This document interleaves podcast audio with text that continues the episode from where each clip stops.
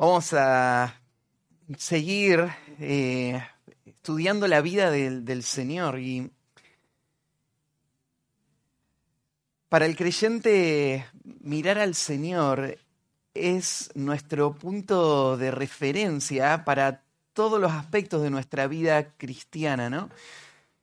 Y no solamente miramos a Cristo para encontrar en Él el- la, la salvación, el perdón del pecado, como lo hicimos esta mañana cuando estábamos en la cena del Señor, sino que miramos a Cristo también para que Él pueda dirigir toda nuestra vida. Y su vida es el patrón para nuestra vida y eh, escuchamos sus palabras para que Él como el Señor de, de nuestras vidas nos siga guiando. Y estamos como, como iglesia comenzando a estudiar este Evangelio por primera vez como, como iglesia tomando un tiempo tan, tan largo para sumergirnos en, en la vida del Señor y aprender de Él directamente y observarlo y, escuchar de Él sin intermediarios, o sea, escuchar su, su voz y- y ser dirigidos por Él.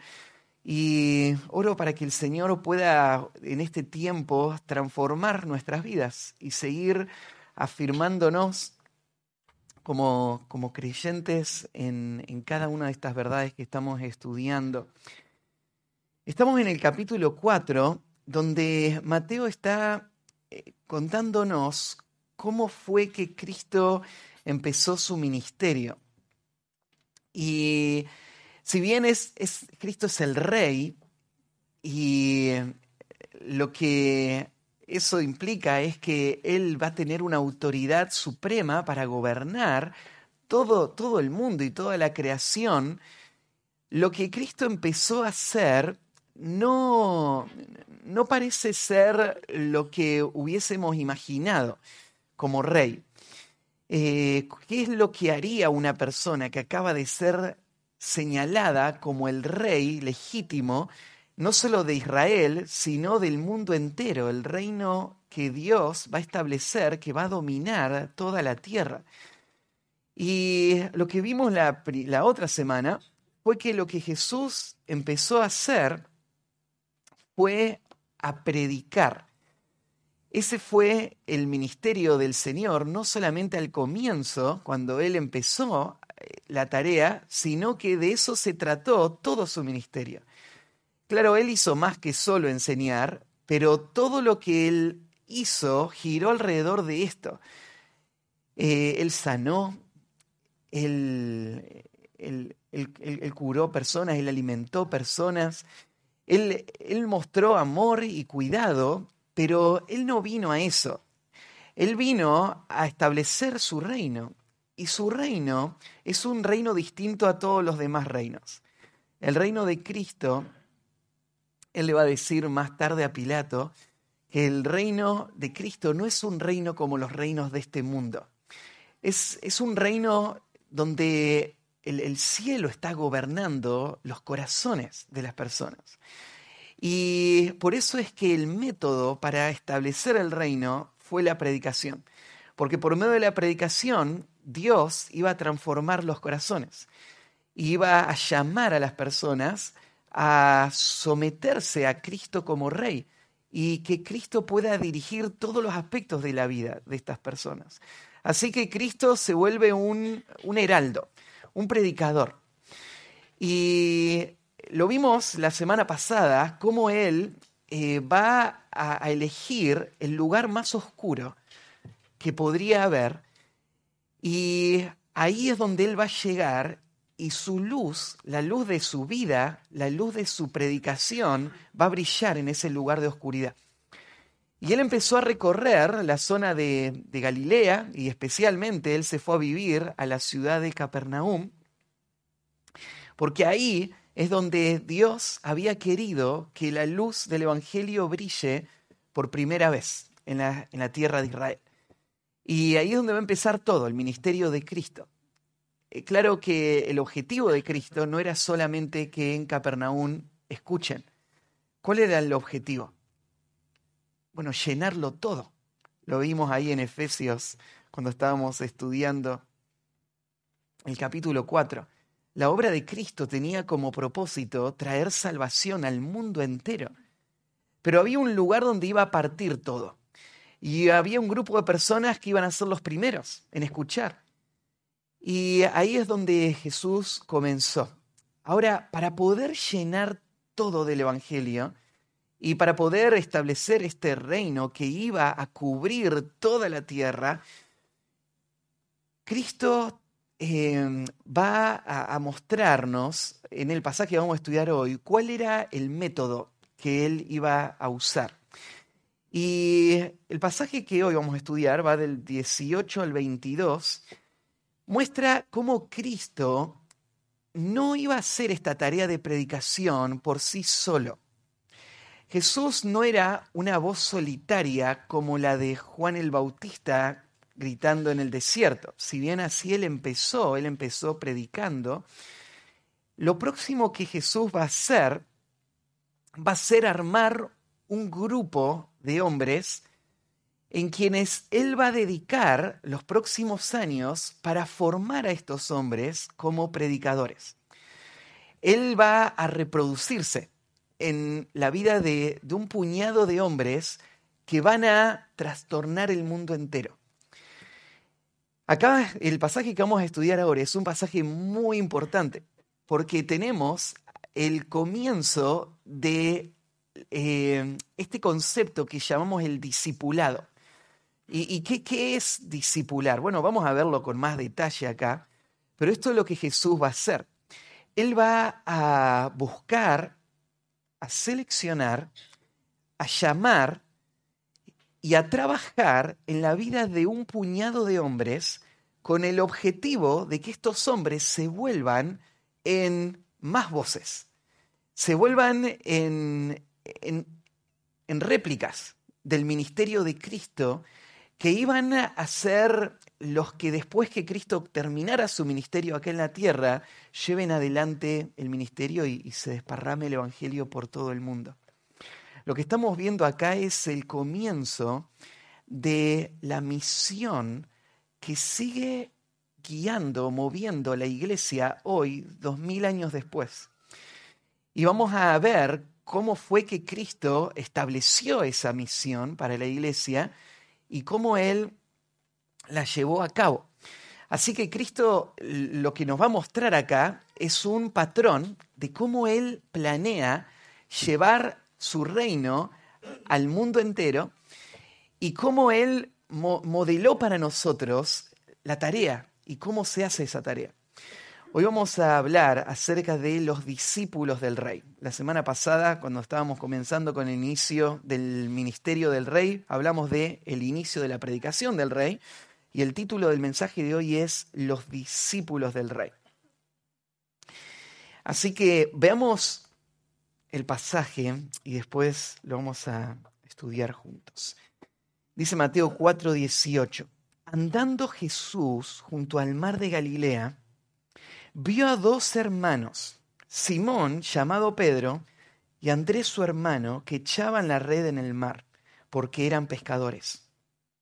Y les dijo, venid en pos de mí, y os haré pescadores de hombres. Ellos entonces, dejando al instante las redes, le siguieron. Pasando de allí, vio otros dos hermanos, Jacobo, hijo de Zebedeo, y Juan, su hermano, en la barca con Zebedeo, su padre, que remendaban sus redes. Y los llamó.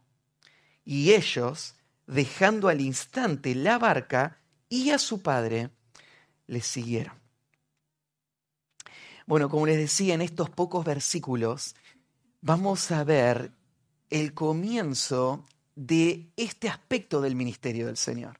Porque si bien la predicación es a lo que Él se va a dedicar, como les dije, Él no planea ser el que haga toda la tarea. Él lo que planea es convocar a hombres y más adelante mujeres que van a volverse su equipo, que van a volver las, las personas a través de las cuales toda la tarea se va a hacer de la evangelización del mundo. Y vamos a estudiar en este pasaje tres conceptos que muestran este principio de Jesús estableciendo discípulos que le van a acompañar. En primer lugar, vamos a ver sus calificaciones. Vamos a hablar de los discípulos y vamos a hablar, primero de sus calificaciones. ¿A quién hubieras elegido vos para armar el grupo con el cual planeás establecer un reino que domine sobre todo el mundo? Bueno, probablemente no a las personas que Jesús eligió ese día. Ya vimos antes que Jesús fue al lugar menos esperado cuando decidió ir y, mudarse para vivir en Capernaum. Porque Jerusalén hubiese sido la primera elección, ¿no? Era el lugar donde estaba el poder para, de, la nación de Israel. Era donde estaba la élite eh, social, la gente con, con los recursos, la gente con la preparación, la gente con la influencia y, la gente con una trayectoria, ¿no? Con un testimonio, con una historia. Y Jesús no fue ahí, fue a Galilea. Pero en Galilea vamos a ver ahora a Jesús yendo a, a la orilla del mar y buscando a un grupo de pescadores que estando en, en, lo más bajo de la escala social, van a ser los hombres que Cristo va a elegir para que se conviertan en el fundamento de su iglesia, que va a ser la expresión de este reino en el futuro. Em, esto fue tan, eh, tal vez hoy nosotros no, logramos ver lo, lo extraño que era esto, pero un grupo de hombres en Hechos capítulo 4 lo dijeron de esta manera. Entonces, viendo el denuedo de Pedro y de Juan, que son dos de los que se van a mencionar en este pasaje, y sabiendo que eran hombres sin letra y del vulgo, se maravillaban y les reconocían que habían estado con Jesús. Así, hoy estamos estudiando cómo empezó la historia. Tres años después, menos de tres años después, estos mismos hombres van a ser los líderes del movimiento que va a desparramarse por el mundo. Y los que están viéndolos a ellos están sorprendidos, porque saben que son hombres sin letras y del vulgo. Estas son palabras despectivas para hablar de gente que no tiene preparación formal, gente que no ha ido a una escuela reconocida, gente que son de, la, la multitud, gente que no tendría que estar en esa función. Pero, termina diciendo, les reconocían que habían estado con Jesús.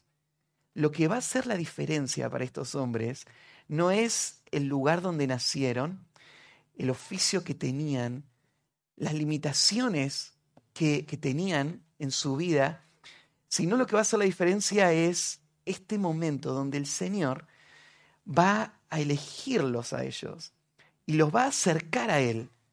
Y la vida de Cristo va a dar forma a estos hombres de tal manera que ellos se van a volver sumamente útiles y efectivos para esta tarea. Y quiero que pienses en esto. Lo que pasó con los discípulos ese día no es una situación única y exclusiva. Esto es el patrón por el cual Cristo planea establecer su reino. Este concepto de discipulado que aparece acá por primera vez con Cristo y buscando a estos hombres para que los sigan, va, a marcar toda la vida de Cristo y va a terminar el Evangelio de Mateo en el mismo lugar, llamándonos a nosotros a hacer lo mismo que Cristo hizo y siguiendo ese modelo. Así que lo, que te tiene que llamar la atención en este versículo, en el versículo 18, es este concepto de cuáles son las calificaciones que hacen a un hombre apto para ser elegido por Cristo, para ser su instrumento a través del cual Él va a cumplir este gran propósito de establecer su reino. Así que cuando lees el, versículo, te, te, presenta el cuadro, Mateo, andando Jesús junto al mar de Galilea. Eh, habíamos dejado el pasaje anterior con Cristo saliendo a, evangelizar, a predicar en toda la región. Y, ahora estamos en el mismo contexto y esta palabrita andando Jesús junto al mar de Galilea nos da a entender no, que Jesús eh, llegó por primera vez al, mar de Galilea, no es que Jesús viene a este lugar eh, porque tenía que encontrarse con los discípulos, sino que Jesús ya había comenzado su ministerio y él estaba viajando de forma regular.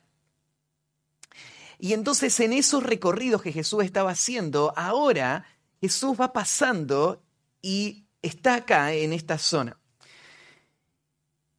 El mar de Galilea, lo mencionamos ya la vez pasada, es em, un, lago, lo llaman un mar por eh, que en, el idioma antiguo cualquier ojo de agua grande hubiese tenido este nombre.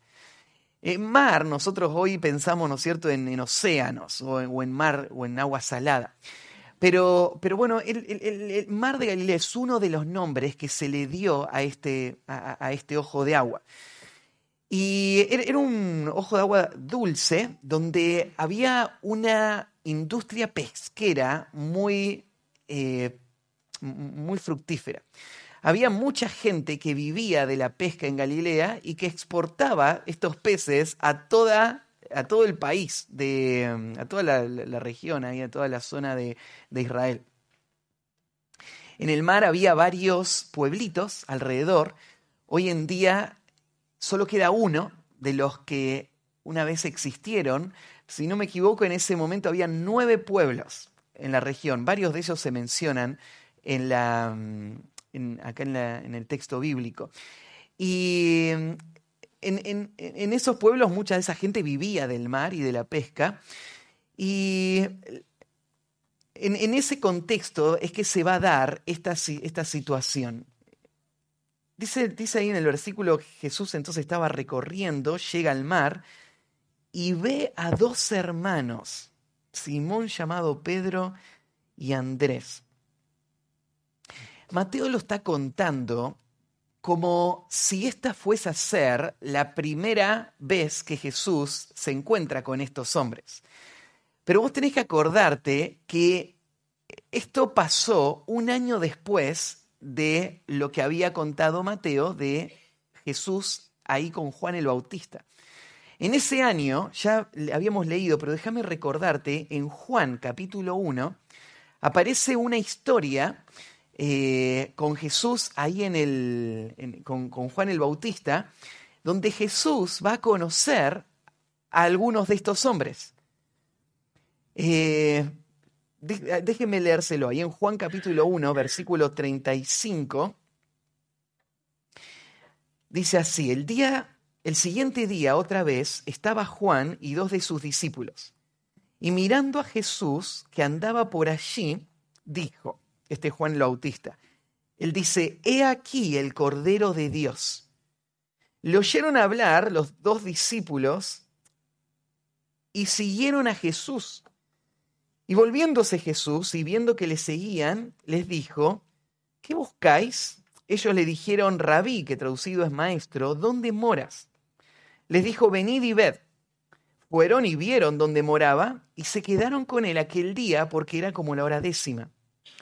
Andrés, hermano de Simón Pedro, era uno de los dos que habían oído a Juan y habían seguido a Jesús. Este, o sea, Andrés, halló primero a su hermano Simón y le dijo, hemos hallado al Mesías, que traducido es el Cristo. Y le trajo a Jesús.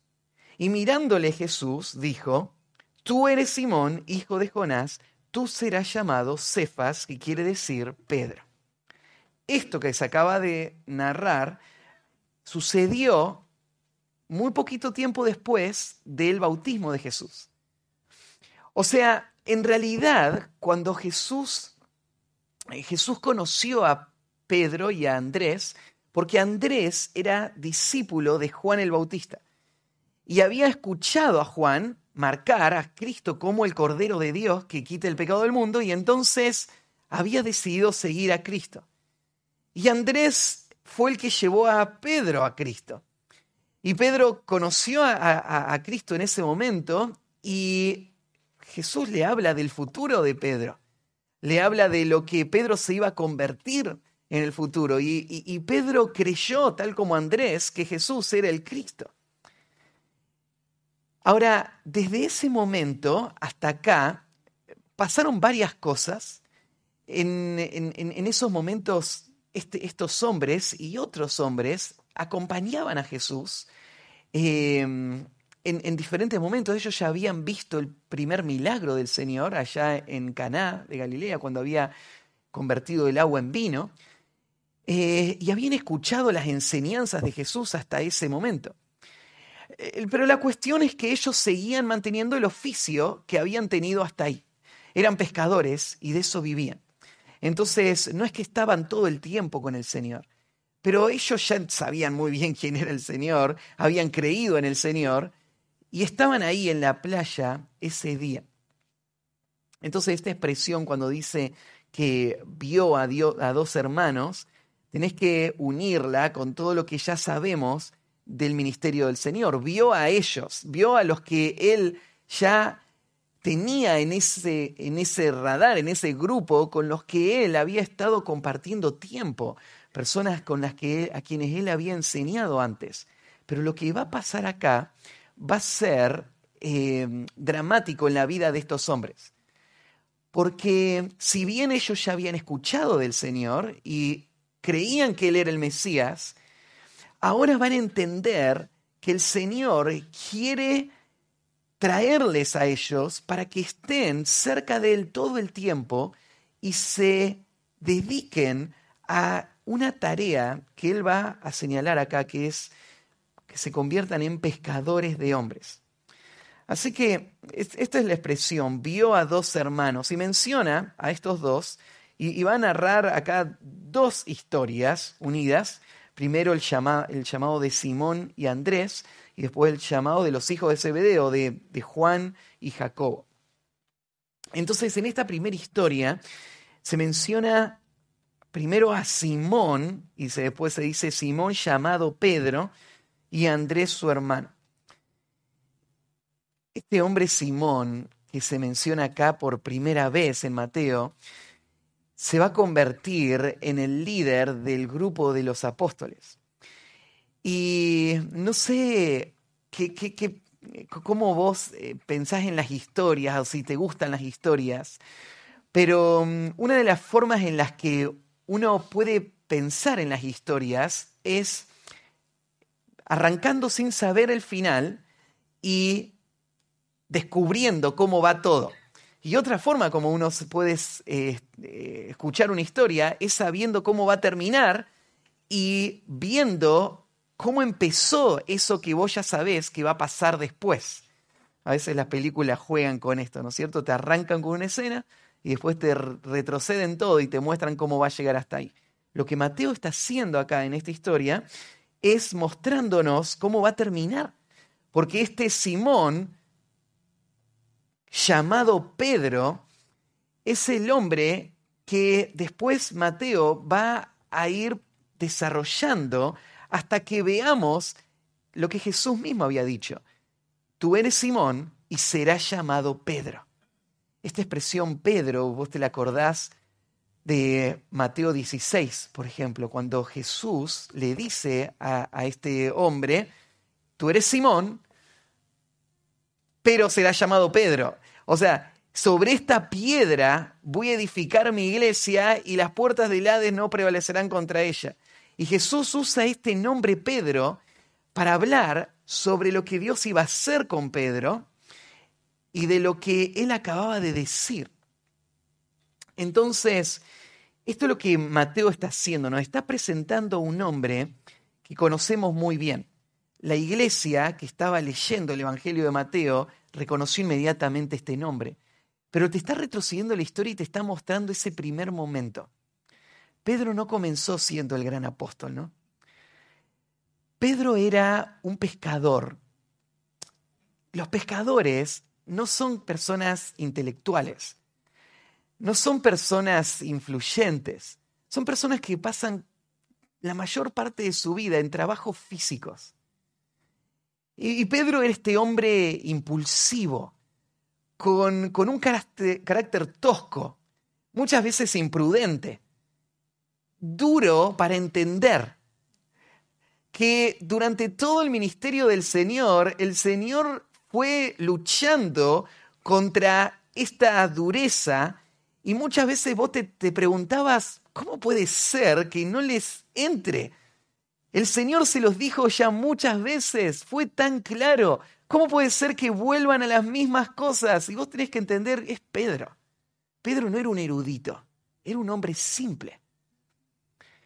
Lo asombroso es ver la transformación que hubo en este hombre. Es lo que vieron esos hombres muchos años, eh, esos años más adelante. Son hombres del vulgo y sin letras y hoy están hablando de esta manera. Y yo les decía, esto es lo que Cristo hace en la vida de una persona. Por eso es que muchas veces nosotros eh, no podemos ver el potencial que personas tienen para la obra del Señor. Es que muchas veces estamos esperando ver las cosas equivocadas. Cristo no estuvo buscando, cuando Él buscó obreros y Él buscó las personas que iba a asociar y que se iban a convertir en la base de la iglesia, Él no buscó entre los graduados de los seminarios de su época que estaban. Él no buscó entre las personas con una larga trayectoria de, mm, influencia, no, no, buscó entre la gente poderosa, él fue a buscar a este pescador. Claro, Cristo puede agarrar y puede usar a personas como Pablo también, ¿no? Que Pablo sí fue una de las mentes brillantes de su época. Pero esta historia nos muestra que la característica principal por la que una persona se vuelve útil para el Señor no tiene que ver con sus cualidades personales propias, no tienen que ver con su formación, eh, no tiene que ver con nada de esto. Porque el Señor puede tomar lo simple y tosco y volverlo algo sumamente valioso. El Señor no cambió a Pedro en otra persona, siguió siendo Pedro. Pero lo que Pedro era como pescador, Jesús lo va a tomar y lo va a usar para que se vuelva sumamente efectivo para la obra del ministerio. Así que este es Simón. Era un pescador sencillo.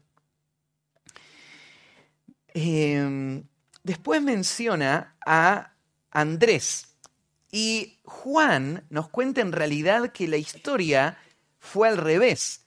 Andrés fue el que primero eh, siguió a Cristo y Andrés fue el que fue a buscar a Pedro.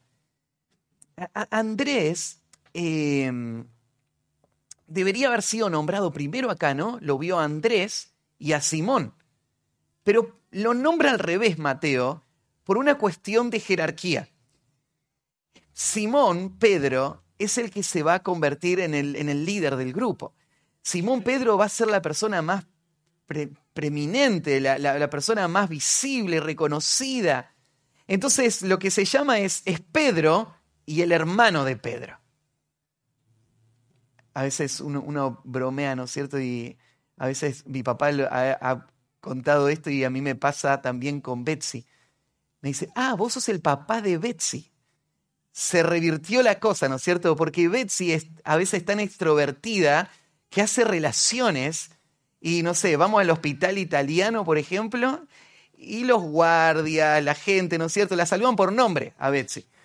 Y nos conoce a nosotros como el papá de Betsy. Yo voy, el otro día fui con Lizzie, ah, vos sos el papá de Betsy, ¿no?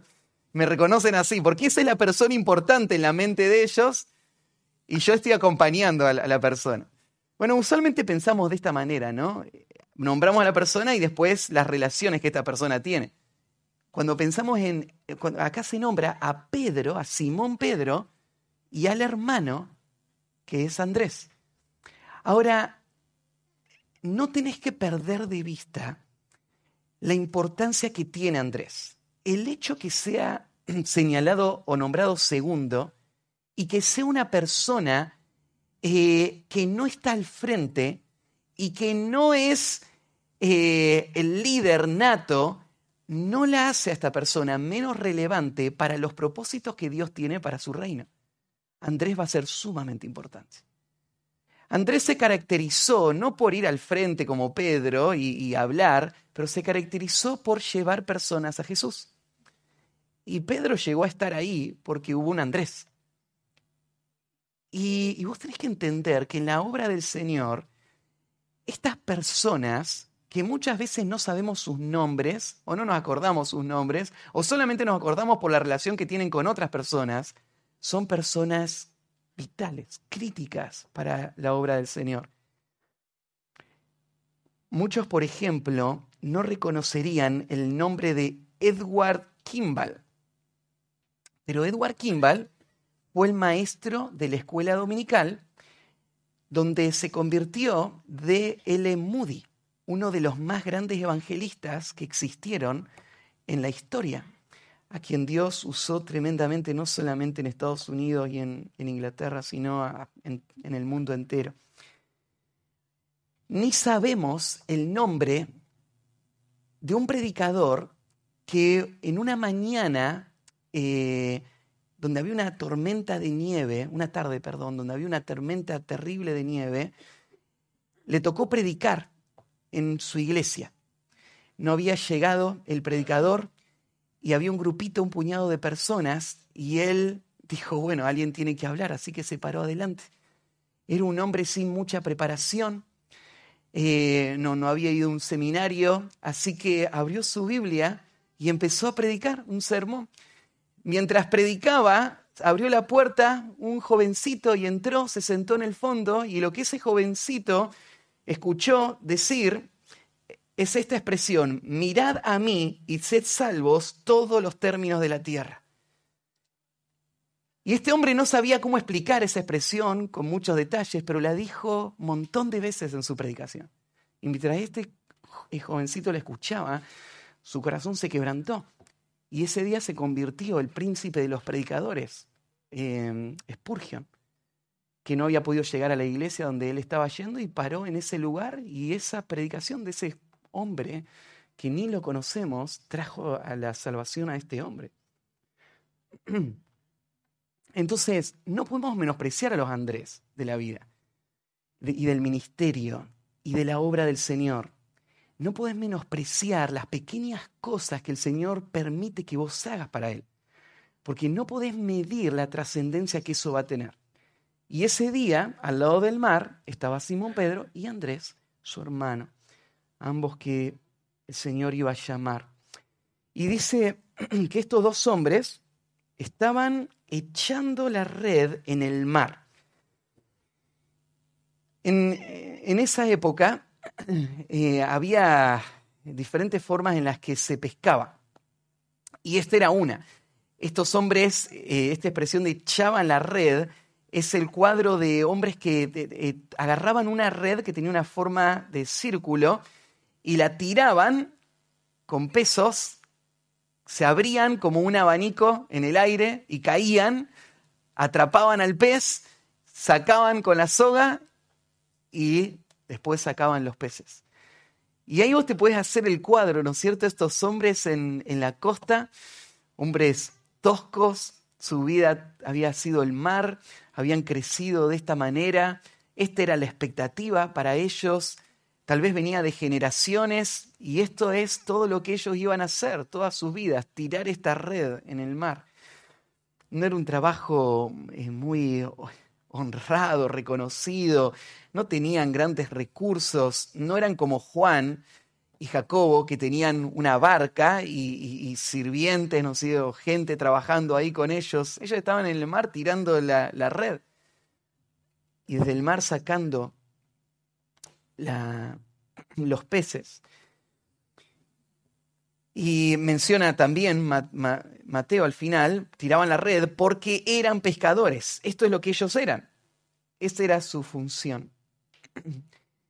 En ese lugar es donde el Señor les va a llamar. ¿No te parece interesante ver cómo el Señor va a tomar a personas de los contextos más inesperados y tornar ese contexto en el recurso que Él va a usar para la tarea que tiene para ellos. Entonces, perdón, Él va a venir acá y va a encontrar unos pescadores y va a llamarlos. Si vos te acordás de la historia, por ejemplo, el Señor llamó a Moisés cuando Moisés estaba cuidando ovejas en un desierto también, las ovejas de su suegro. Y ahí en Éxodo capítulo 3, versículo 1 cuenta, estaba en ese lugar. Y en el versículo 10 dice, este fue el llamado del Señor, ven por tanto ahora y te enviaré a Faraón para que saques de Egipto a mi pueblo, los hijos de Israel. Y ese pastor de ovejas se va a convertir en pastor de una nación. Y va a dirigir no un rebaño de ovejas, sino a un pueblo entero por el medio de un desierto hacia la tierra prometida. Pero de ese lugar tan sencillo, Dios va a llamar al hombre que va a convertirse en su gran instrumento, el líder para la nación de Israel. En jueces capítulo 6, versículo 11 y 12, vos ves a Dios llamando a Gedeón cuando estaba limpiando la, eh, el, trigo en medio de un lagar. Él no estaba preparándose para la guerra, él no estaba eh, perfilándose para ser un gran general, él estaba limpiando trigo. ¿quién hubiese pensado que este hombre que está escondido limpiando trigo para sostener a su familia, se iba a convertir en el general que le dio a Israel la victoria más asombrosa y épica que podemos recordar de todo el Antiguo Testamento, ¿no? donde con un puñado de 300 hombres van a destruir un ejército de 100.000 madianitas. Y sí, ese fue el hombre. Dios fue a ese lugar y lo llamó en esas circunstancias. ¿Te acordás cómo Dios llamó a Eliseo? Eliseo estaba mm, arando en el campo, cuando de repente llegó Elías por detrás con su manto y lo echó arriba de Eliseo. Y Eliseo se da cuenta de lo que está pasando eh, y lo que significa esto y entiende, este es el llamado de Dios para que me vuelva en un discípulo de, Eliseo, de, Elías y, sea un profeta. Y, y ese día no empezó Eliseo pensando, hoy mi vida va a cambiar. Él salió a arar igual que todos los demás días, pero de ese arado el Señor lo llama para que se convierta en uno de los grandes profetas de la historia de Israel. ¿Te acordás de David? Otro ejemplo. Ahí en el Salmo 78 lo presenta de una forma muy, muy preciosa cuando dice así, eligió a David su siervo y lo tomó de las majadas de las ovejas. De detrás de las paridas lo trajo para que apacentase a Jacob su pueblo y a Israel su heredad. Y los apacentó conforme a la integridad de su corazón los pastoreó con la pericia de sus manos. Un simple pastor que, que estaba en el campo se va a convertir en el más grande rey que la nación de Israel conoció.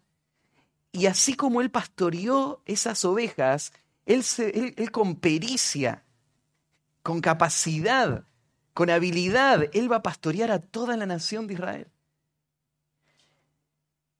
el Señor llamó a Amós cuando recogía higos. ¿Te acordás cómo Amós lo va a decir? En, Amós capítulo 7, versículo 14, dice, entonces respondió Amós y dijo a Masías, no soy profeta, ni soy hijo de profeta, sino que soy boyero y recojo higos silvestres. Y Jehová me tomó de detrás del ganado y me dijo, ve y profetiza a mi pueblo Israel. ¿Viste cómo hace Dios?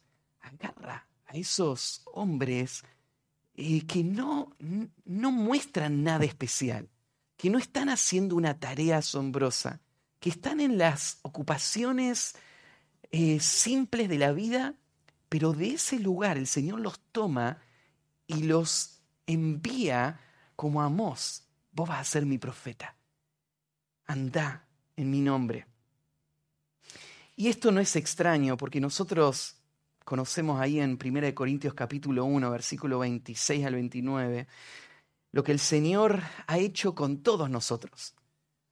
Cuando Él nos llamó a la salvación y dice, pues mirad hermanos vuestra ocasión que no sois muchos sabios según la carne, ni muchos poderosos, ni muchos nobles, sino que lo necio del mundo escogió Dios para avergonzar a los sabios, y lo débil del mundo escogió Dios para avergonzar a lo fuerte, y lo vil del mundo y lo menospreciado escogió Dios, y lo que no es para deshacer lo que es, a fin de que nadie se jacte en su presencia.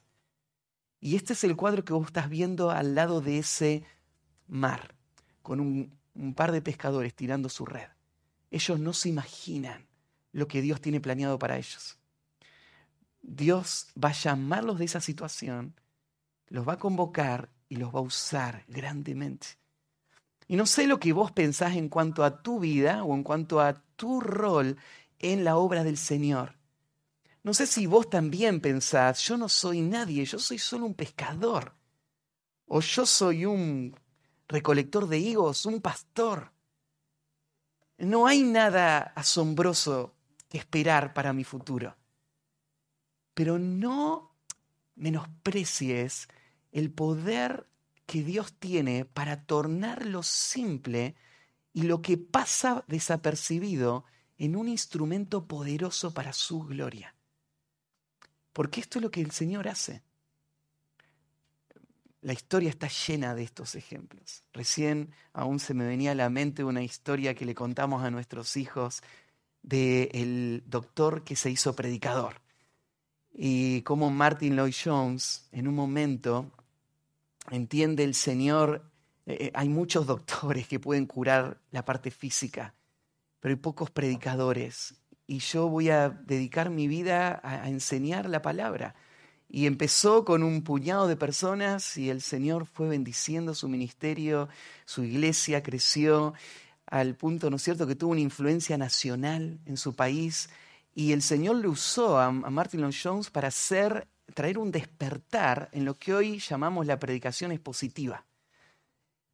Vos tal vez no escuchaste a Martin Lloyd Jones, no sabés de él, pero te digo lo que está pasando ahora y lo que pasa cada domingo cuando yo les enseño la palabra, tuvo su origen en nuestra era moderna con un hombre que no fue un predicador, no empezó así su vida pero de esa vida de ocupaciones sencillas o de la vida de este mundo, el Señor le llama y le usa poderosamente. Y este es, este, esto es lo que tenés que ver en, en los discípulos. Lo primero, Mateo nos presenta sus calificaciones. ¿Quiénes son los hombres que Jesús va a convocar? Estos pescadores. Versículo 19.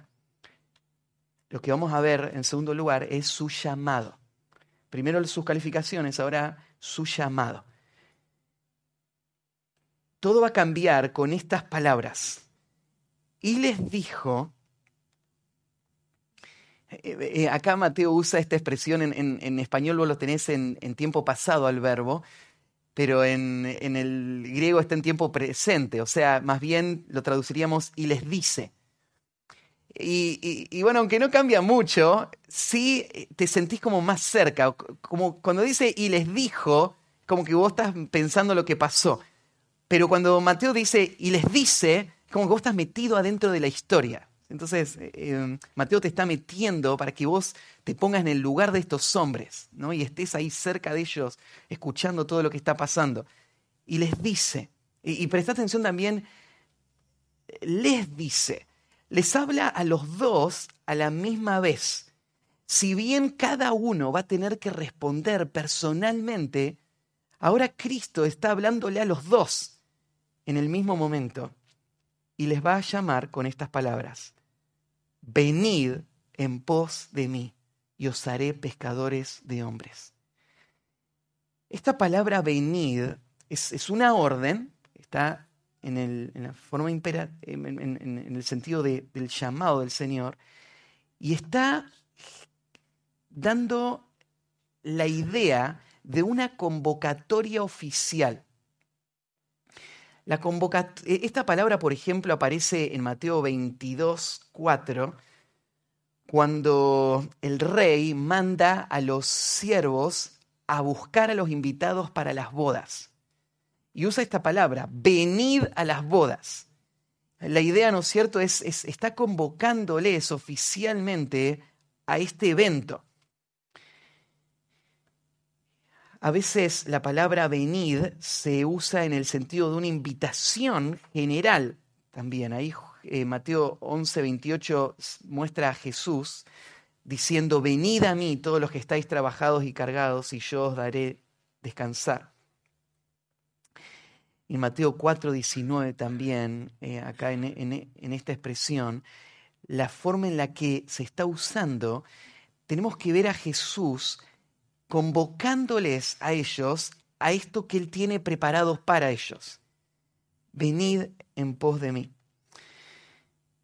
Este llamado que Jesús está haciendo es el llamado a convertirse en discípulos del Señor. ¿Te das cuenta la, la expresión cuando dice venid en pos de mí? Jesús no le está invitando a una tarea. Jesús le está invitando a una relación que va a traer como resultado una tarea que va, vamos a ver en la segunda parte. Pero lo primero es venid en pos de mí. De esto se trata este llamado en primer lugar, en que ellos se vuelvan discípulos de Cristo. Si vos trazás y seguís la historia en Mateo, ¿cómo Mateo entiende este concepto de discipulado? ¿Qué significa seguir a Cristo? Déjame darte algunos versículos para, para, armar la idea. Por ejemplo, ahí en, en Mateo 10, 24 y 25, Mateo muestra que ser un discípulo es alguien que va a convertirse en lo que su Señor es. En Mateo 5.1, vos ves que los discípulos escuchan las enseñanzas del Señor, de, su Maestro. En Mateo 8.23, vos ves que los discípulos van donde el, donde el Maestro está. En Mateo 9.11, vos ves que los discípulos son vistos por los demás como asociados al Maestro. En Mateo 10.1 vos ves que los discípulos son enviados por el Maestro. En Mateo 12.49 vos ves que los discípulos son tomados como la familia verdadera del Maestro. En Mateo 13:36, los discípulos reciben instrucciones o explicaciones privadas que los demás no reciben. Y en Mateo 16:24, eh, vos ves que ser un discípulo del Señor eh, implicaba requisitos, había expectativas para estos discípulos. Entonces, este llamado, venid en pos de mí, tenía todo esto ahí. Era esa asociación por la que los discípulos iban a estar cerca del Señor, iban a ser tomados como la familia verdadera del Señor, lo iban a acompañar a donde Él vaya, iban a escuchar sus enseñanzas, iban a recibir explicaciones cercanas, iban a recibir tareas mientras iban siendo entrenados, y todo esto estaba bajo esta relación que tenía características que marcaban un requisito muy alto para poder estar ahí y ser un, discípulo del Señor. Así que este llamado, venir en pos de mí, tiene todo esto dentro. Tal vez Mateo 11:29 es el que podría resumir lo que es seguir a Cristo y volverse un discípulo de Cristo. En Mateo 11:29 aparecen estas palabras, llevad mi yugo sobre vosotros y aprended de mí que soy manso y humilde de corazón. En esencia, seguir a Cristo lo que significa es aprender de Él. Eso es ser un discípulo. Cuando Jesús los llama y le dice, venid en pos de mí, le está diciendo, aprended de mí. O sea, Jesús va a replicarse en estos hombres a través de una asociación cercana y una intencionalidad en donde Cristo va a trabajar en la vida de estos hombres y estos hombres van a imitar a Cristo y se van a convertir en lo que Cristo es. Y por eso no nos llama la atención la segunda parte de lo que Jesús les dice. Venid en pos de mí y os haré pescadores de hombres. Si ellos se van a convertir en lo mismo que Cristo es, esto es lo que Cristo es. Esto es lo que Él está haciendo, ¿no? Esta es la esencia de su ministerio. Él es un predicador que tiene como propósito pescar hombres. Ahora, esta idea de pescar hombres puede confundirnos un poquito. Porque ¿qué es pescar? Bueno, pescar es, vas a atrapar la presa y te la vas a comer, ¿no? O la vas a vender para tu propio beneficio. Entonces, pescar hombres suena a eso, ¿no? Suena a, a, atrapar la presa. Pero Jesús lo que está haciendo con esta analogía, con esta metáfora, es revertir el sentido de destrucción que está en la pesca y cambiarlo por el sentido de salvación. Lo que Cristo está haciendo es revirtiendo esta metáfora para referirse no a capturar hombres para destruirlos, sino lo contrario, rescatar hombres para salvarlos. Pero usa esta misma metáfora, lo, lo que estos discípulos estaban haciendo con esas redes, eso es lo que van a hacer si ellos siguen a Cristo. Ellos se van a convertir en instrumentos de Dios para rescatar a los hombres de un mundo de destrucción y traerles al reino. Ellos van a ser pescadores de hombres. Em,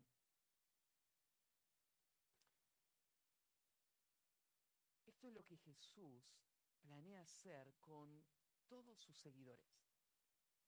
Este es el llamado de Cristo cuando Él nos convoca a ser sus discípulos. Porque esta es la misión de Cristo. Y este es el propósito de Cristo. Poder usar o poder eh, cumplir su misión de establecer el reino a través de estos instrumentos que Él va a capacitar y Él va a usar. Te diste cuenta que ahí dice os haré pescadores de hombres. O sea, ser un pescador de hombres es lo que Cristo va a hacer en nosotros. Él toma esta responsabilidad. Él va a ser intencional en producirlo. Y esto es lo que va a pasar cuando una persona va siguiendo a Cristo de cerca. Así que este es el llamado de Dios para cada persona que em, está escuchando su llamado a ser su discípulo, a seguirle a Él. Así como el Señor llegó ese día a esa playa y llamó a estos hombres, eso es lo que Jesús sigue haciendo hoy en medio nuestro. Él nos llama. Él nos llama al reino, pero mucho más que solamente a disfrutar de los beneficios del reino. Él nos llama a ser sus discípulos, o sea, a ser parte de la misión que Él eh, tiene en este mundo.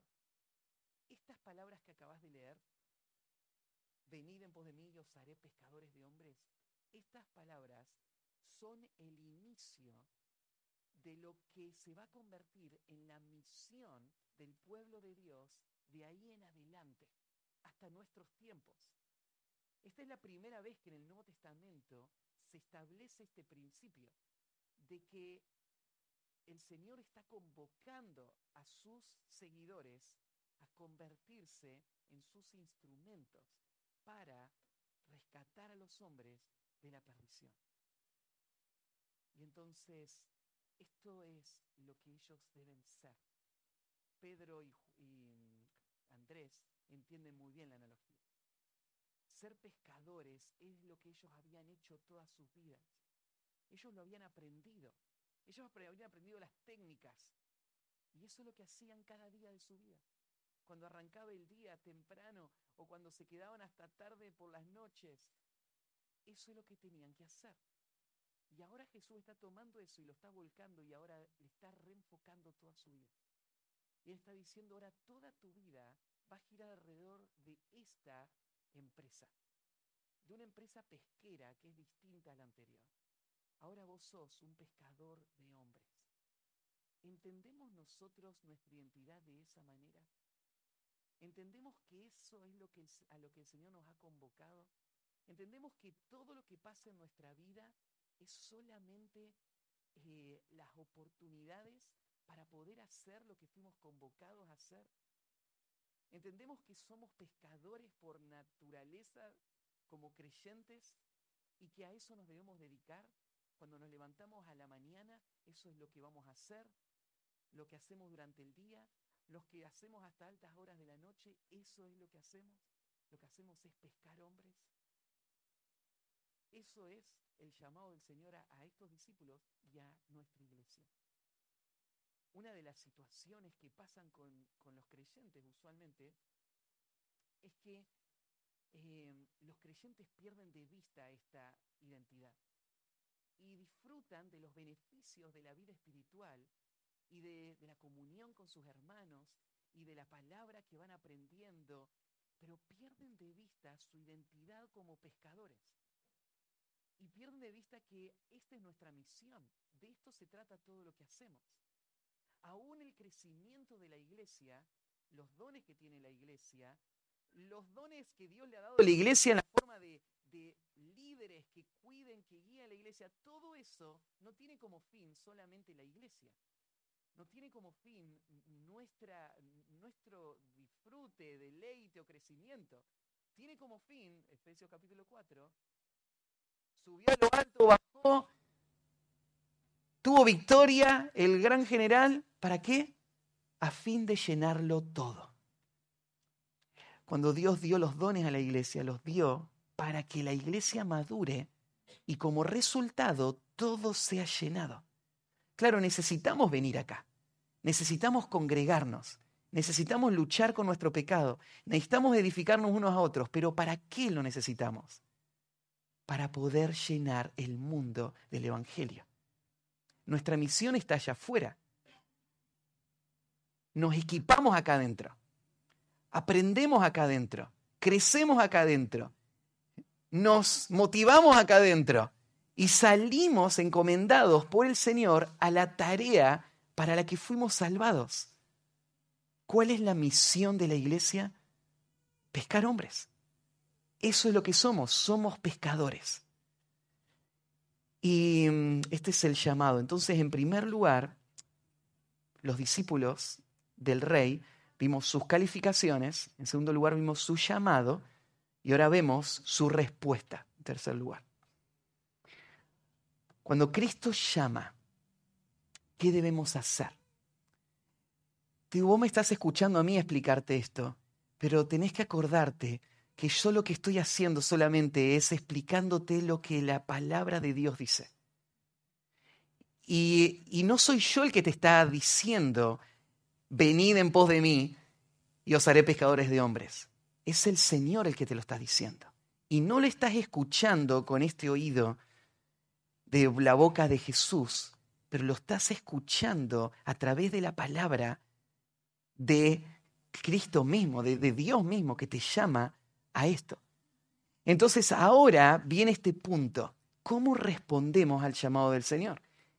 Y mira lo que pasó en el versículo 20. Entonces, ellos entonces, dejando al instante las redes, le siguieron.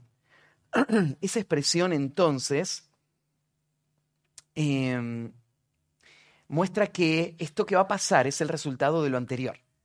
O sea, fue por el llamado que recibieron que van a actuar de esta manera. No hubiese pasado de otra manera. Pero como pasó lo anterior, ahora esta, esta conjunción lo que nos, nos indica, ¿no es cierto?, es este resultado.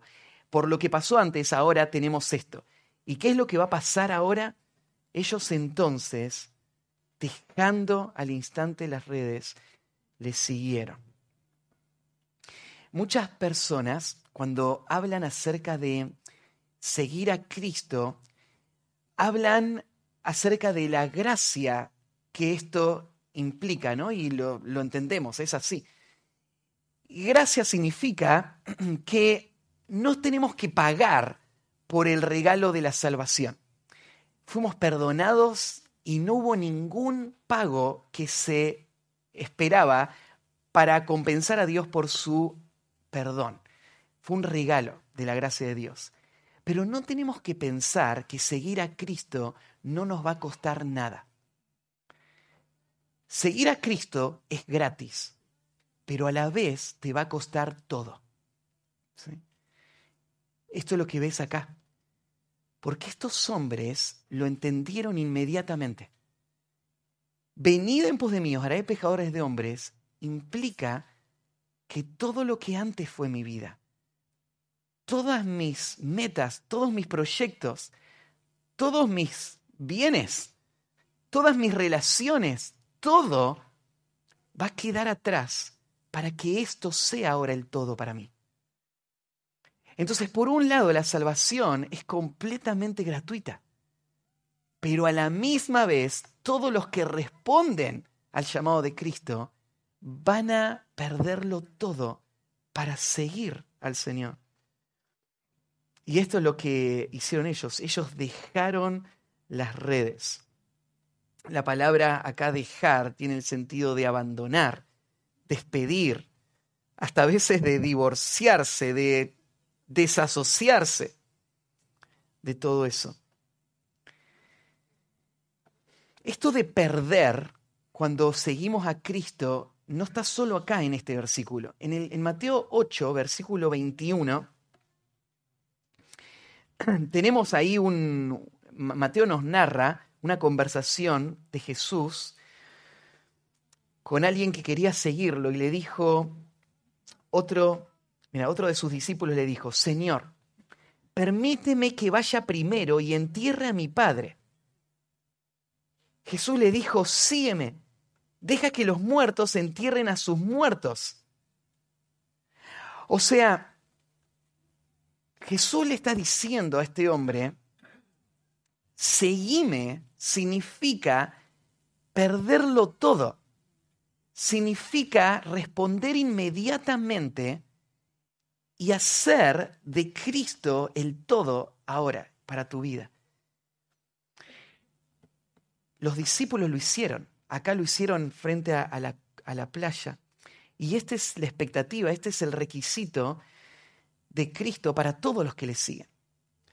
Ahora, ahí en Mateo 19 hay una promesa que está asociada con este precio que vamos a pagar para seguir a Cristo. Cuando Cristo te llama, significa que vos vas a ser de Él el centro de tu vida. Esto no quiere decir necesariamente que vos vas a renunciar a tu trabajo, aunque posiblemente sea.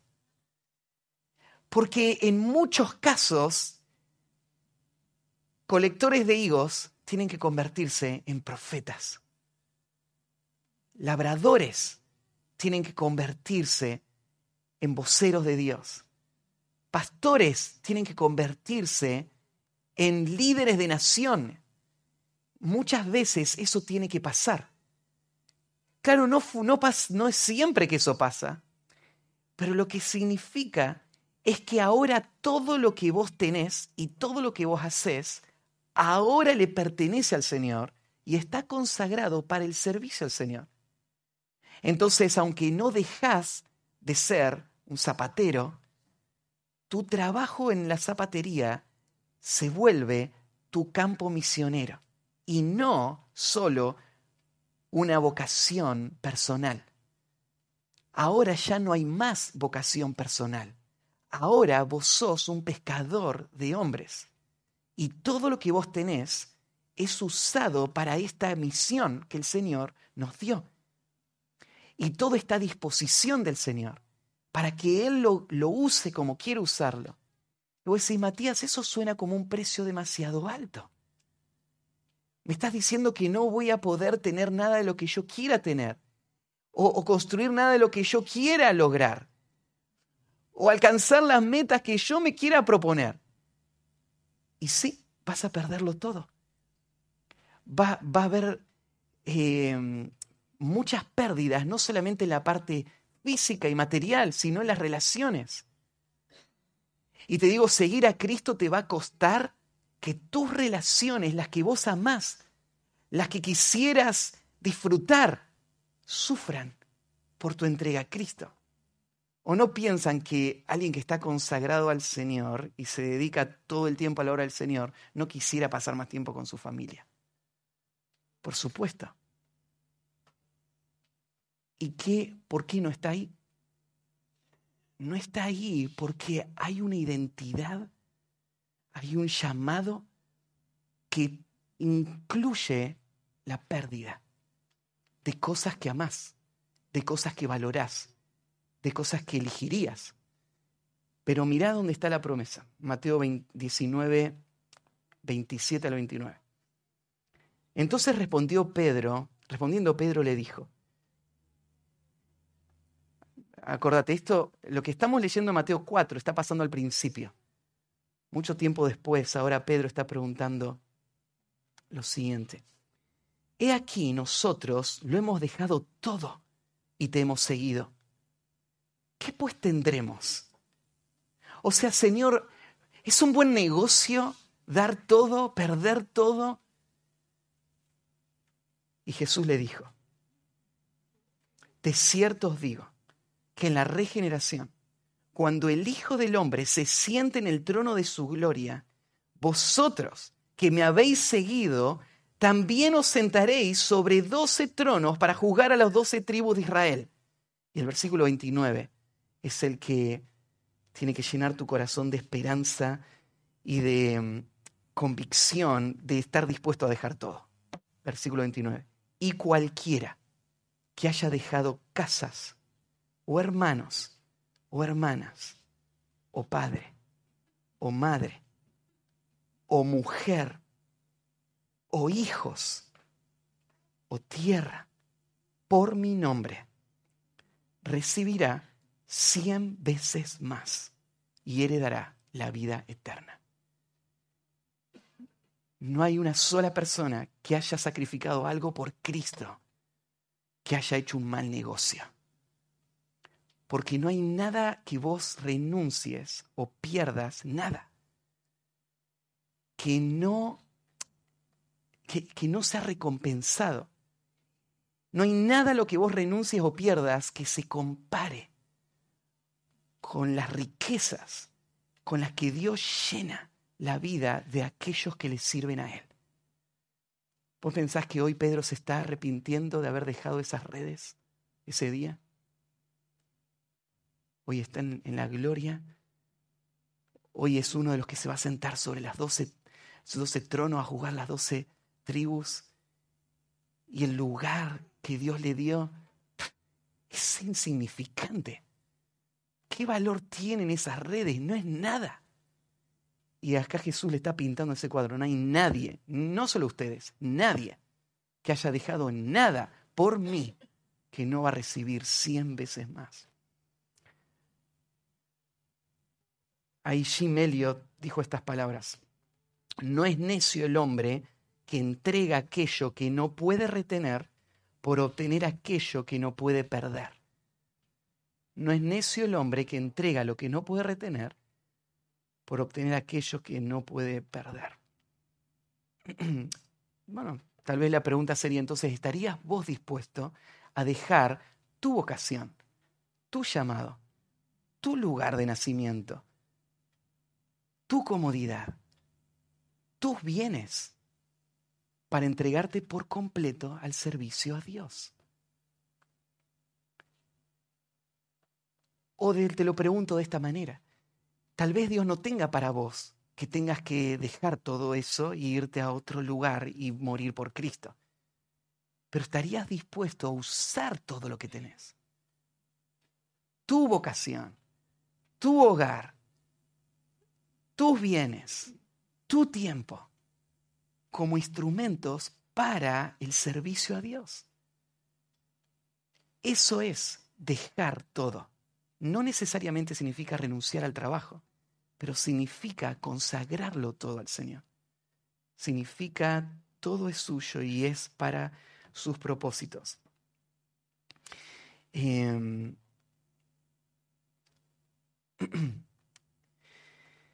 el llamado del Señor fue sumamente claro. Ellos lo, escucharon, lo entendieron y por eso es que respondieron de una manera tan inmediata. Dejando, fíjate esa, esa expresión, dejando al instante las redes. No hay que evaluarlo, no hay que considerarlo. Ellos escucharon la voz del Señor y ellos ya habían creído quién era el Señor. Y ellos escucharon la autoridad del Señor atrás de eso. Pensá en la clase de autoridad que tenía Cristo como para decirle a estos hombres esto y ellos instantáneamente dejan todo y lo siguen. Yo no tengo esa clase de autoridad. ¿Cómo te podría decir yo esta mañana, deja todo y entregate al Señor? ¿Me obedecerías? ¿Quién es Matías? Yo lo, lo quiero, ¿no es cierto? Pero yo lo voy a pensar. Pero escucha, los discípulos no escucharon a Matías ni a ninguna otra persona. Fue el Señor que se lo dijo. Venid en pos de mí y os haré pescadores de hombres. Al instante. Dejaron todo. Y se fueron atrás del Señor. Esa es la autoridad que tiene Cristo. Versículo 21 está la segunda historia y esta historia es parecida a la anterior, solamente agrega algunos detalles, déjame resaltártelos. Pasando de allí, vio otros dos hermanos. Me, llama la atención que menciona que son hermanos. Y es un patrón que muchas veces el Señor trata con familias y grupos familiares, y estos dos son hermanos. Jacobo, hijo de Zebedeo, y Juan, su hermano. De nuevo, acá tenemos dos que no, no tienen idea de todo lo que Cristo tiene planeado para ellos. Y de todo lo que iba a implicar ese día y ese llamado del Señor. Estos dos hombres se van a convertir en parte del grupo íntimo del Señor. Jacobo, Juan y Pedro son parte de... Eh, Jesús tenía los doce, pero tenía tres que lo acompañaron en lugares donde no estuvieron todos los doce. Por ejemplo, en la resurrección de la niña, solo ellos tres entraron. En el monte de la transfiguración, solo ellos tres vieron a Jesús eh, transfigurado y, en su gloria. Y el día de eh, la agonía del Getsemaní, ellos tres son los que van a estar más cerca del Señor y van a poder escuchar las palabras del Señor mientras clama al Padre. Eh, ellos estuvieron cerca del Señor y Juan va a ser el discípulo amado, el que más cerca estaba del Señor. Y acá están pescando igual que todos, igual como lo hicieron por mucho tiempo. Ni se imaginan todo lo que Dios tiene planeado para ellos. Y digo, no sé, yo los, veo a ustedes y pienso, ni me imagino todo lo que Dios tiene planeado para ustedes. Pero tal vez haya alguno de ustedes donde el Señor planeó cosas tan asombrosas que, que si hoy el Señor las, las revelaría, si ellos supieran todo lo que el Señor iba a hacer con ellos, ni lo hubiesen creído. Y tal vez ni vos lo creerías. Cada plan que Dios tiene es precioso, es perfecto. Ellos estaban ahí pescando y aparece el Señor a Jacobo y a Juan, su hermano. Ellos estaban en la barca con Zebedeo. Eh, claro, ellos estaban pescando de una forma un poco más sofisticada, ¿no? Tenían sus barcos. Em, ahí en, en otro de los evangelios se menciona a los demás trabajadores que estaban también ahí en la barca junto con ellos. Entonces lo que podemos imaginar es como una compañía pesquera. E, es más, lo que suponemos es que la compañía pesquera de Juan era bastante importante porque la familia de Juan era amiga de la familia del sumo sacerdote, que en ese tiempo era la figura de más autoridad en la nación de Israel. Era como que esta familia eran amigos del presidente, por decir así. Y, no cualquiera es amigo de, de la persona más poderosa del país, ¿no? Eh, entonces lo que suponemos es tal vez esta es una empresa pesquera que, que, venía de mucho tiempo, que tenía muchas conexiones, muchas relaciones, muchos recursos. Y, entonces Juan está ahí con su hermano Jacobo. Em, y estaban remendando las redes, dice. Ahí la palabra remendar tenía la idea de que estaban preparándolas para volver a salir a pescar. Era un, recreo, estaban en un tiempo, ¿no es cierto?, donde eh, había, un ciclo. Pescaban, después venían, alistaban todo, desenredaban, no solamente arreglar porque se rompieron, sino había que desenredarlas, prepararlas, ponerlas en la, en la posición correcta. Y eso es lo que estaban haciendo mientras cuando llegó el Señor. Y remendaban las redes y dice, eh, y lo llamó. De nuevo, se resume acá porque ya lo leímos antes y sabemos, o podemos imaginar las palabras que el Señor les dijo, tal vez palabras muy similares a las que le dijo a los otros discípulos. Hizo el mismo llamado. Y la respuesta del versículo 22, y ellos, dejando al instante, y acá agrega algo, eh, dejaron las redes, estos ahora dejan la barca, o sea, están dejando algo más significativo en términos de recursos, hay una empresa pesquera atrás de esto, ¿no? Y dejan todo, y algo más agrega, y dejan a su padre. Cuando el Evangelio llega a una vida, no nos hace perder nuestras relaciones familiares. Todo lo contrario. Cuando vos llegás a Cristo, eso te hace un mejor hijo, te hace un mejor esposo, te hace un mejor papá, te hace un mejor hermano. Cristo desarrolla esto porque la familia es parte del diseño de Dios. Y esto no debe perderse. No es que seguir a Cristo significa, uy, mi papá no recibió a Cristo, así que no le hablo más. No tiene que ver con eso. No es que dejaron al Padre porque ahora, como no es de Cristo, no hay más relación. Para nada. Pero ahora ellos iban a tener que ir con el Señor. Y no pueden estar en dos lugares a la misma vez. Ellos aman a su papá. Ellos hubiesen vivido ahí toda su vida y se hubieran criado ahí y, el papá hubiese visto crecer a los nietos ahí junto con ellos y hubiese visto la próxima generación de, de pescadores. Pero nada de eso va a pasar. ¿Por qué? Porque ellos ahora se tienen que ir. Y ahora hay que poner una balanza. ¿Qué hago? ¿Sigo mi vida familiar que tanto aprecio y tanto disfruto o, sigo al Señor? Y ellos lo que decidieron fue lo que todo discípulo debe decidir. Jesús dijo que el que no aborrece a padre, madre, mujer, hijos y aún también su propia vida, no puede ser discípulo de Cristo. O sea, va a llegar el momento donde vos vas a tener que decidir. No se puede elegir todo. Tenés que elegir o voy a seguir a Cristo o voy a seguir mis relaciones. La verdad es que tus relaciones no tienen que desaparecer. Pero hay momentos donde vas a ser puesto en esa situación donde vas a tener que decidir cuál es el factor que gobierna tu vida. Entonces, una esposa va a tener que decidir si su esposo le dice, si vos seguís insistiendo en seguir a Cristo, yo me divorcio de vos. Y ella va a tener que decidir, ¿qué voy a hacer? ¿Sigo a Cristo o me quedo con mi esposo?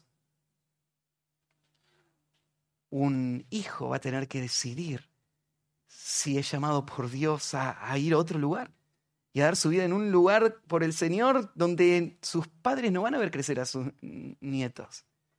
Y él va que decidir qué voy a hacer, cuánto va a pesar esto en mi decisión. Y un discípulo de Cristo ya tomó esa decisión el día de su conversión, cuando él decidió morir con Cristo y vivir a Cristo cada día de su vida. Lo único que tiene que hacer es ratificar esa decisión en cada momento, en cada situación que vaya a surgir. Pero acá no está diciendo que un creyente tiene que romper los vínculos familiares, para nada. pero está diciendo que cuando dice que aborrezca padre, madre, mujer e hijo, no quiere decir que los tenés que odiar. Está diciendo que el amor por Cristo va a ser el eje y el centro de toda tu vida. Y es tu amor por Él el que va a volcarse en todos los demás. A medida que eso lo permite el llamado específico de Cristo a mi vida. Entonces ellos dejan la barca y dejan a su papá y van atrás del Señor. Bueno, como decíamos al principio, desde el, comienzo del ministerio del Señor, Él demostró su intención de llamar discípulos para que le acompañen a cumplir esa misión que Él recibió de establecer este reino en el mundo. Y este es el origen de la misión que tenemos todos los creyentes. A partir de ahí, y que sigue siendo lo que debe gobernar nuestra vida hoy. Así que nosotros también tenemos que responder a esto. Y déjame pensar en tres aplicaciones de, todo lo que estudiamos recién. La primera que creo que podemos sacar de acá es que cada creyente tiene que reconocer el amor que Dios tiene por los perdidos y la intención que Dios tiene de llevarles el Evangelio. Vos tenés que verte como un pescador de hombres porque eso es lo que Cristo es. Y eso es lo que el Padre le envió a hacer y a nosotros junto con Él, pescar hombres. Y lo hace porque Dios realmente ama, es porque Dios realmente busca, es porque Dios extiende, sus brazos todo el día. Y eso somos nosotros que en nombre de Cristo salimos al mundo perdido con el mensaje de la reconciliación a rogarles que se reconcilien con Dios. ¿Entendés vos ese corazón de, de Dios? ¿Entendés tu llamado?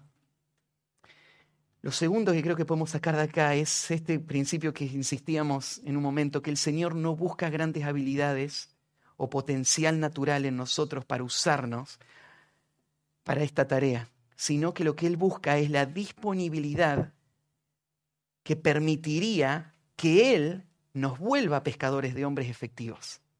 Eso es lo que Dios busca, la disponibilidad de un corazón que responde en obediencia, en quien Dios va a trabajar para volverle a Él un pescador de hombres efectivo. Y esto va a requerir estar dispuesto, esa disponibilidad, lo que va a requerir es entregar por completo el control de tu vida a Dios. Para que el Señor te haga apto para ser su pescador de hombres. Lucas 9:62 dice así, ninguno que poniendo su mano en el arado mira hacia atrás es apto para el reino de Dios. Estar disponible significa poner tu mano en el arado y nunca mirar para atrás nunca mirar lo que quedó atrás, nunca mirar lo que podría haber sido si volvería para atrás, sino que solamente mirar el objetivo de ser un instrumento del Señor. En tercer lugar, eh, el Señor es quien se encarga de forjar en nosotros las cualidades que Él va a usar para sus propósitos. Él poderoso para tomarnos y usarnos como Él lo quiera hacer. Nuestra tarea no es escribir nuestra historia, es estar disponibles para ser usados por el Señor en la medida que Él quiera hacerlo. Ya sea que Él nos llamó a ser un Pedro o un Andrés. Ya sea que Él nos llamó a ser un Juan, que va a ser el discípulo amado y que va a vivir hasta el final de su vida, o un Jacobo, que va a ser el primer mártir de todos los discípulos. El primero de los doce que, fue ejecutado por la fe fue Jacobo también. No sé lo que el Señor tenga para vos o para mí, pero lo que significa es estoy en las manos del Maestro para que Él me dirija. Oramos, terminamos. Padre, quedamos asombrados después de eh, mirar tu palabra, de que tú quieras llamar hombres como nosotros y convocarnos a tu obra para servirte. no hay nada que podamos ofrecer más que nuestra entrega total para que tú nos dirijas y nos uses para esta gran misión en la que tú estás trabajando, de salvar, buscar y salvar lo que se perdió. Ayúdanos, Señor, a ser fieles. Ayúdanos a hacerlo cuando estemos cansados. Ayúdanos a hacerlo cuando estemos desanimados. Ayúdanos a hacerlo cuando estemos confundidos y no entendamos lo que tú estás haciendo. Ayúdanos a seguir adelante en la tarea a la que tú nos has convocado. Y, cumple esto que has dicho que ibas a hacer. Haznos pescadores de hombres. Haznos pescadores de hombres eficaces en nuestro barrio, con nuestros compañeros de trabajo, en, en, el día a día, con la gente con la que nos cruzamos. Y haznos, Señor, pescadores de hombres efectivos como iglesia, como cuerpo, para llevar tu evangelio hasta lo último de la tierra. Envía a tus obreros a la mies para que tu evangelio pueda llegar hasta los, confines de esta tierra. Te encomendamos todo esto a ti, en el nombre de Cristo Jesús. Amén.